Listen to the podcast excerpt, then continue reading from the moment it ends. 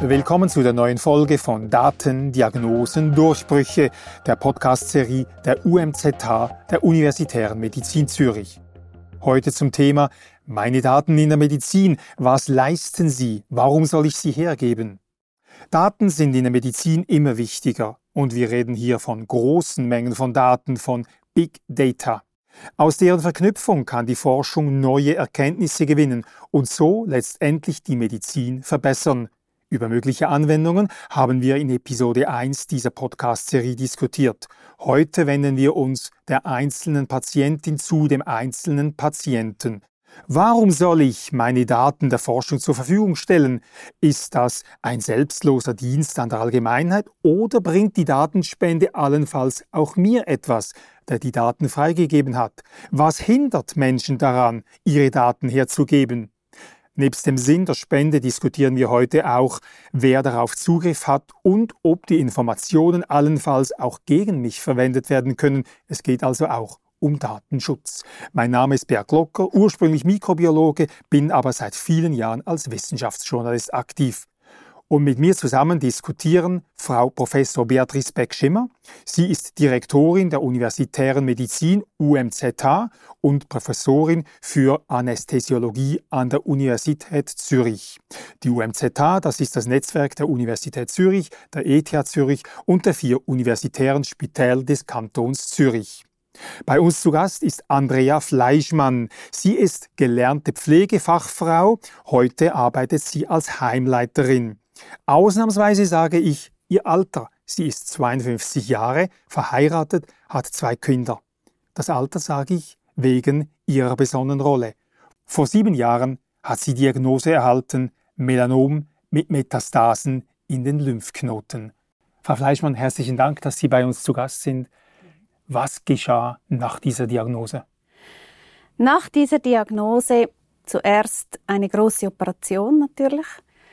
Das Melanom wurde in der Ferse entdeckt und da stellte sich für mich die Frage, wie geht das weiter? Wie geht das nach der Operation? Kann ich laufen? Geht das noch? Was kann ich noch machen? Wie eingeschränkt bin ich? Ängste, die mich begleitet haben, das ging aber sehr, sehr gut. Und ich habe die Operation sehr gut überstanden. Das ging alles wunderbar. Ich wurde auch sehr intensiv und gut betreut am Universitätsspital. Die Heilung war sehr, sehr gut und ich kam schnell voran, konnte sehr schnell wieder laufen. Das ist alles positiv, aber es genau. war ja nicht zu Ende damit, Ihr Weg. Nein. Parallel dazu ging es natürlich los mit Therapien. Da im Lymphknoten bereits eine Metastase war, begannen wir mit Interferontherapie. Diese hatte ich aber sehr schlecht vertragen. Der Körper machte einfach nicht richtig mit. Die Leber reagierte sehr stark und wir musste jeweils unterbrechen. Und bis ich dann selber sagte, das geht so nicht, das, das schaffe ich nicht, ähm, und habe die Therapie abgebrochen. Dann haben wir zwei Jahre einfach Kontrollen gemacht, ohne Therapie. Das, und nach zwei Jahren entdeckte man dann wieder eine Metastase, eine Weichteilmetastase. Diese wurde operiert. Danach ja, jetzt Therapie nötig, ja, es braucht etwas. Und da begannen wir mit der Immuntherapie. Und zuerst hatte ich so Angst und hatte da Interferon. Ich, das geht nicht, ich kann nicht. Und und dann äh, beruhigten mich die Ärzte und sagten, ja, Frau Fleischmann, wir sind schon so viel weiter. Es gibt die neue Immuntherapie. Wir starten mit dieser. Und das ging dann sehr gut. Zwei Jahre wieder.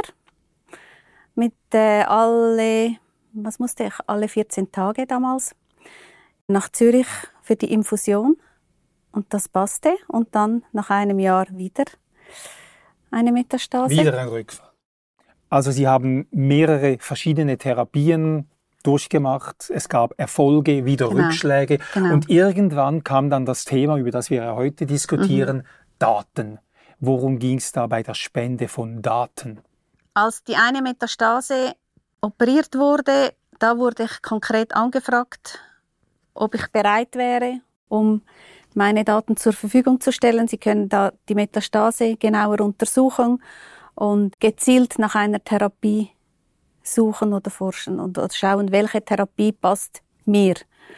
Und da war ich sofort bereit. Also ich überlegte gar nicht lange. Ich fand ja, okay. Ich war offen für alles, was Daten, mir brachte. das ist ja eigentlich etwas, was man nicht so auf den ersten Blick mit Medizin zusammenbringt, Beatrice Beck-Schimmer. Wir haben das das letzte Mal schon gesagt, wie man Daten verwenden kann in der Medizin, insbesondere bei Tumoren. Da werden ja ganz viele Gene untersucht. Das sind eigentlich im weitesten Sinne auch Daten, diese Geninformationen. Was ist die Rolle in der Krebstherapie von Daten? Also es gibt eigentlich zwei Rollen. Die erste ist natürlich, dass man Erkenntnisse, Ergebnisse direkt zur Patientin oder zum Patienten äh, zurückführen kann. Also wie Frau Fleischmann das sehr schön erklärt hat, dass man zum Beispiel Tumorgewebe testen kann und schauen kann, welche Medikamente sprechen denn an, so dass man zum Beispiel nicht eine Chemotherapie machen muss, sondern wie ich das eben jetzt auch verstanden habe von Ihnen, Frau Fleischmann, dass man wirklich dann gezielt da, wo ein Defekt ist, eben dieses Medikament einsetzen kann. Das sind aber in der Regel nur fünf Prozent der Daten, die da verwendet werden können. Der Rest, die 95 Prozent, das wird dann akkumuliert eben als Big Data. Das hilft uns, mit vielen anderen Patientendaten zusammen dann diese zu verwerten und zu schauen, ob man über Algorithmen gewisse Abläufe erkennt oder eben gewisse Defizite bei diesen Tumoren, so dass man nicht nur mehr vom Melanom spricht, sondern wirklich das in Untergruppen einteilen kann, insbesondere eben auch auf den Therapieerfolg Also die Daten fließen, der größte Teil, Sie haben es gesagt, fließt in die Forschung und ein gewisser mhm. Teil kommt der Patientin zugute. Frau Fleischmann, Sie haben es vorhin kurz angetönt, Sie haben sofort Ja gesagt. Mhm. Viele Leute haben aber Hemmungen, Daten zu spenden. Da bringt man ja gleich Datenmissbrauch äh, oder, oder die Pharma profitiert oder was es da alles für äh, Gegenargumente gibt. Das war für Sie kein Thema. Soweit habe ich gar nicht studiert. das war vielleicht, ich weiß nicht, vielleicht durch meinen Erstberuf als Pflegefachfrau das half mir einiges zu verstehen. Ich, ich wusste, was auf mich zukam mit all den Therapien. Ich wusste, was damit gemacht wird. Also ich hatte eine Ahnung. Mhm. Und ähm, ich weiß nicht, ob das ein, ja, ein das hat, das, sie, ja, das hat ja, sie motiviert. Beatrice ja. Beck-Schimmer, es gibt ja Untersuchungen, die zeigen, warum Leute eben allenfalls nicht gerne spenden mit ihre Daten, warum sie zurückhaltend sind. Können Sie uns über diese Ängste, die jetzt vielleicht mehr die Allgemeinheit, nicht unsere Andrea Fleischmann, die jetzt hier sitzt als Patientin hat, über diese generellen Ängste etwas berichten?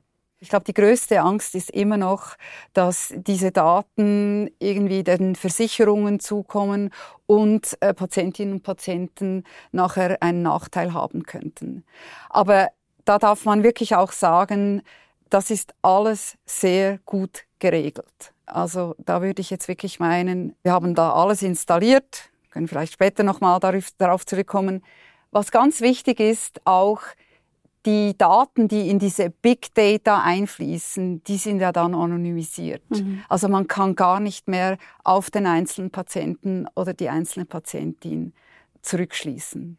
Mhm was auch Nachteile haben kann, oder wenn man jetzt irgendwie äh, Erkenntnisse hat. Mhm. Aber in dem Zusammenhang ist das, glaube ich, wirklich durch die Anonymisierung ist das gar nicht mehr möglich. Wir reden ein bisschen später noch über das spezifische Projekt, das an der Universität Zürich und, und der ETH läuft, das äh, Biomedizin-Informatik-Plattform-Projekt. Ich möchte noch einen Moment kurz bei der Willingness to contribute, wie man in der Forschung sagt, also die Bereitschaft mitzumachen, diskutieren. Aus einer Arbeit habe ich entnommen, dass die Leute am ehesten Fragebogen ausfüllen, dass sie ihre eigenen Daten aus den medizinischen Untersuchungen äh, weitergeben.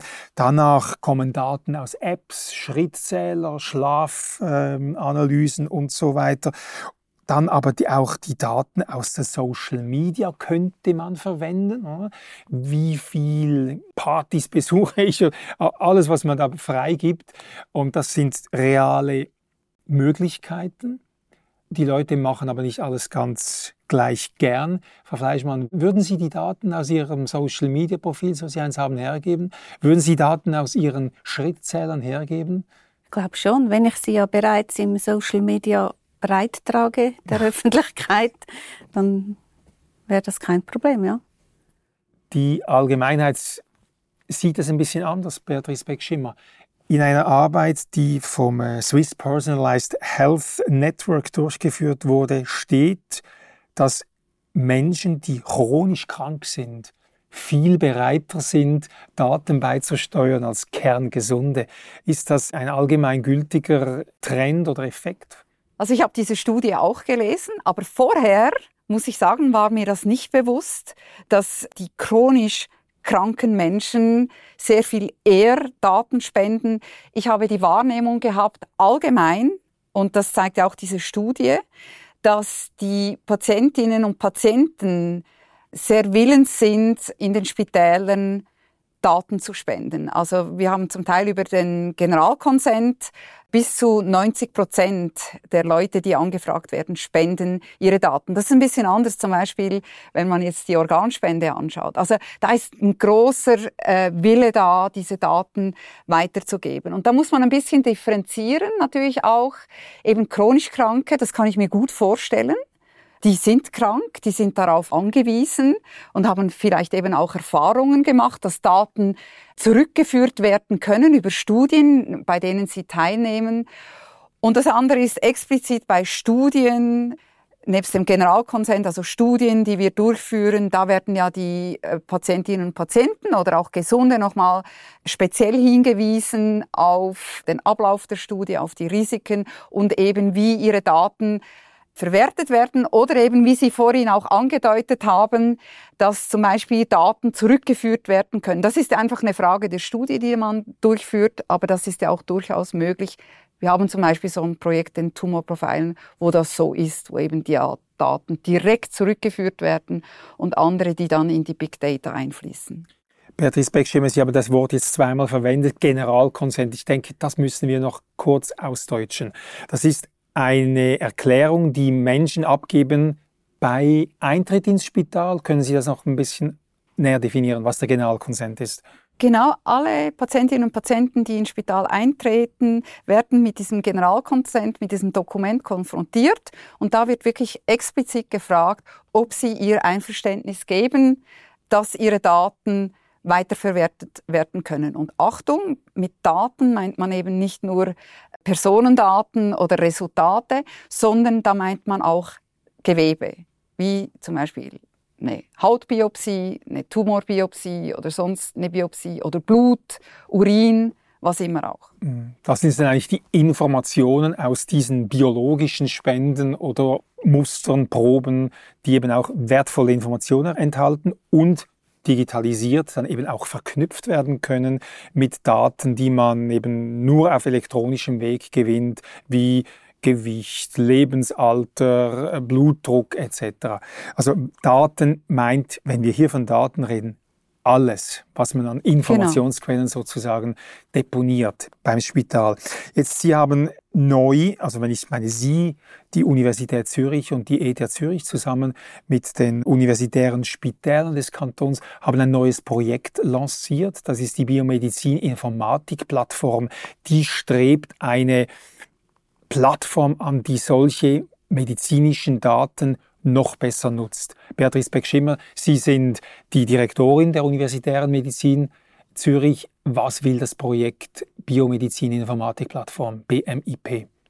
Wir möchten gerne möglichst viele Daten sammeln, die uns eben nachher für die Forschung zur Verfügung stehen, um schlussendlich eben die Krankheiten besser anzugehen, aber auch, und das scheint mir genauso wichtig zu sein, in die Prävention hineinzugehen. Wie können wir Krankheiten verhindern.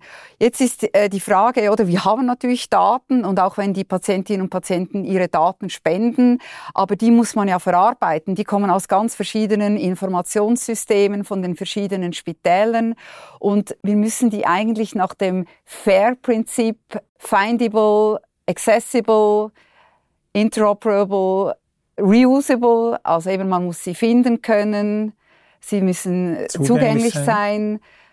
Sie müssen interoperabel sein. Das heißt austauschbar zwischen verschiedenen genau. Forschungsgruppen oder, oder Spitälern zum Beispiel. Und man muss sie wiederverwerten. Also da stehen wir auch als Forschungsinstitution hin, dass das möglich ist.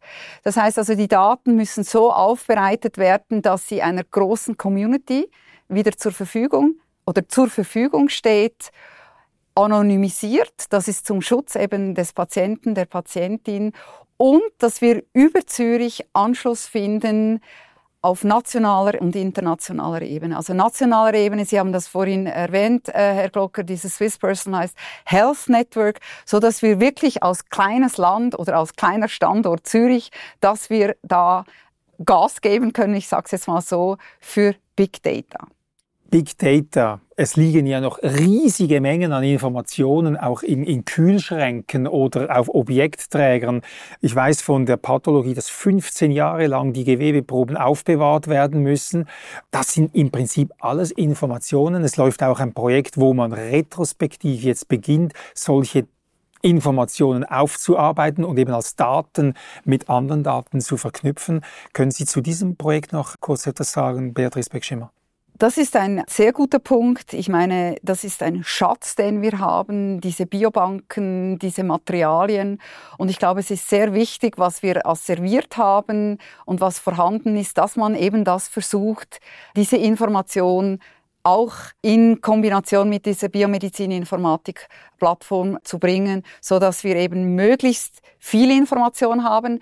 Und man kann ja immer sagen, okay, ja, wir haben ja schon so viele Daten und so, aber es ist zu bedenken, dass es Rare Diseases gibt, also Erkrankungen, die natürlich sehr selten vorkommen. Und da ist es umso wichtiger, dass wir wirklich versuchen, an sämtliche Daten heranzukommen, um dann eben Algorithmen drüber laufen zu lassen, um neue Erkenntnisse zu gewinnen.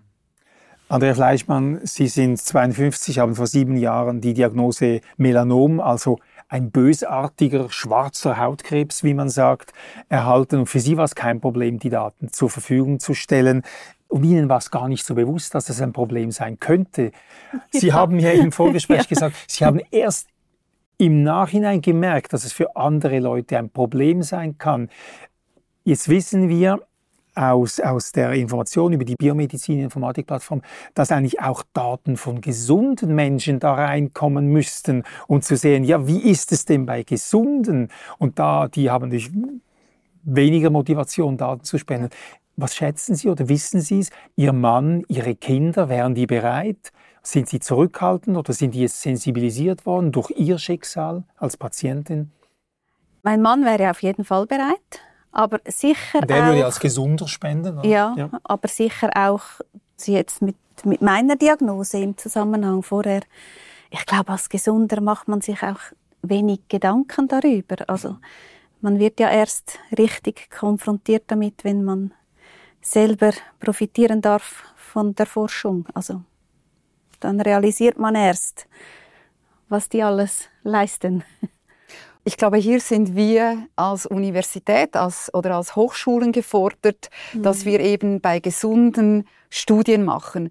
Und diese Studie, die Sie vorhin erwähnt haben, Herr Glocke, von SPHN, von Swiss Personalized Health äh, Network, die hat ja auch gezeigt, dass die Teilnehmenden ein großes Vertrauen haben in Bezug auf Datensicherheit in Spitäler und in Hochschulen, also Universitäten. Und ich glaube, das ist eine klare Ansage an uns, dass wir versuchen, Gesunde zu sensibilisieren und eben da Studien durchzuführen, so dass wir an Daten herankommen. Und das kann ja durchaus sein. Eben, wir haben auch Professorinnen und Professoren, die sich zum Teil beschäftigen damit, wie kann man App installieren, wie kann man darüber in Bezug auf Schlaf, in Bezug auf Schritte, Sie haben es vorhin erwähnt, Erkenntnisse gewinnt und die man dann sammeln kann.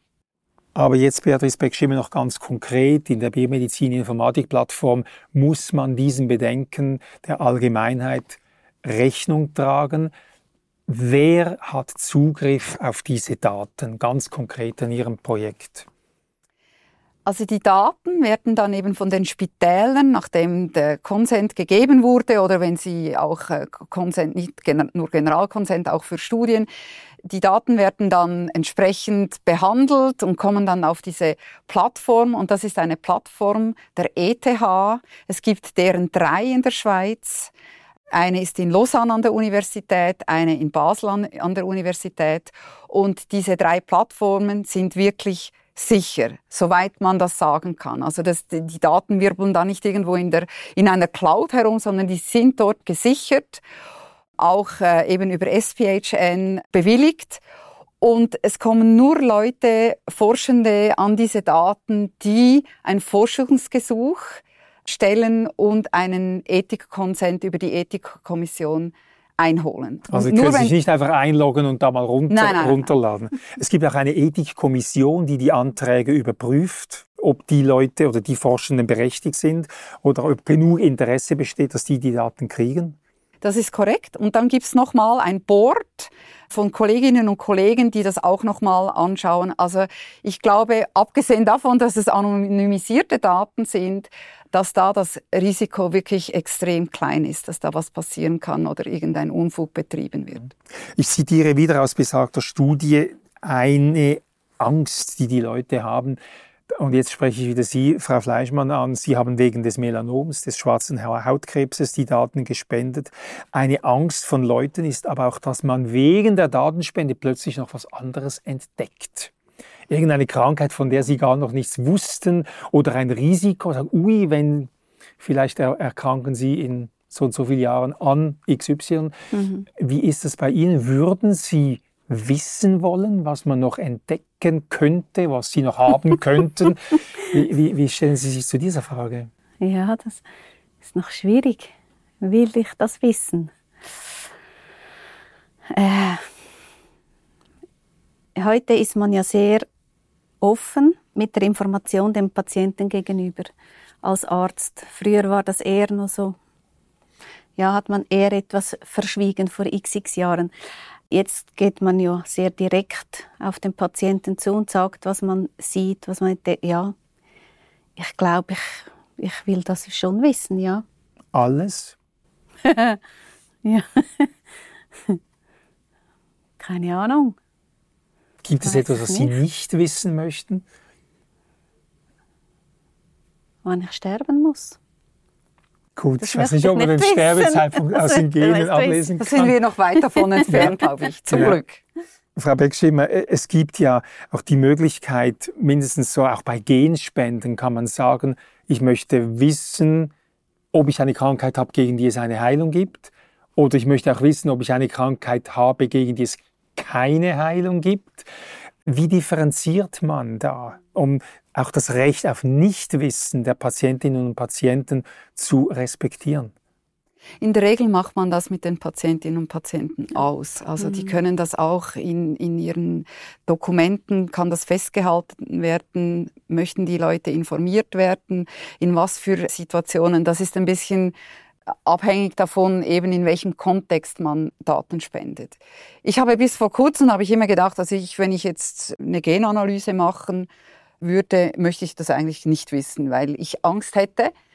Oder das war meine Vorstellung, wie gehe ich damit um? Wie sagt es mir der Arzt oder die Ärztin, also auch wenn ich selber Ärztin bin, aber und das muss ich sagen, die Meinung habe ich geändert, weil man doch bei vielen Erkrankungen vielleicht eben schauen kann, wie kann man präventiv den Verlauf der Krankheit beeinflussen, wenn man irgendwas hat, oder vorher eben, wie kann man das vielleicht verhindern. Und da haben wir auch wirklich zum Teil noch sehr wenig äh, Daten. Oder es gibt, es gibt Krebsmarker, aber vielleicht haben wir in Zukunft über die Daten noch mehr, so dass wir auch bei sehr seltenen Erkrankungen eben dann auch gewisse, ich sage jetzt mal, präventive Maßnahmen etablieren könnten. Und ich glaube, das ist wirklich ganz wichtig, diese Prävention, oder? Also wie können wir die Gesundheit erhalten?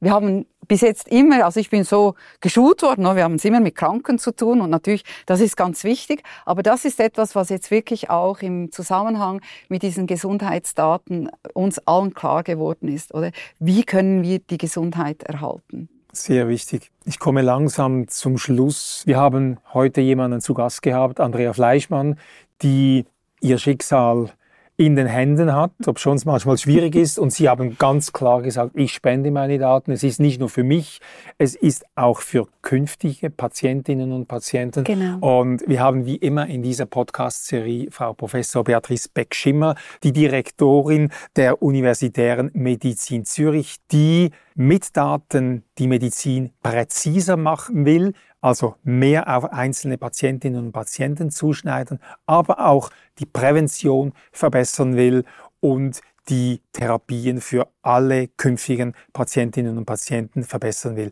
Dazu brauchen Sie Daten, Sie brauchen viele Daten, Sie brauchen Big Data. Man will die Leute aber nicht zwingen zur Datenspende, sondern sie davon überzeugen.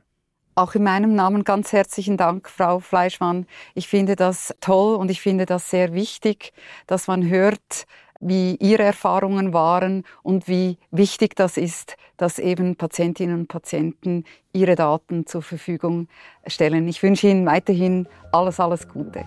Danke vielmals. Merci.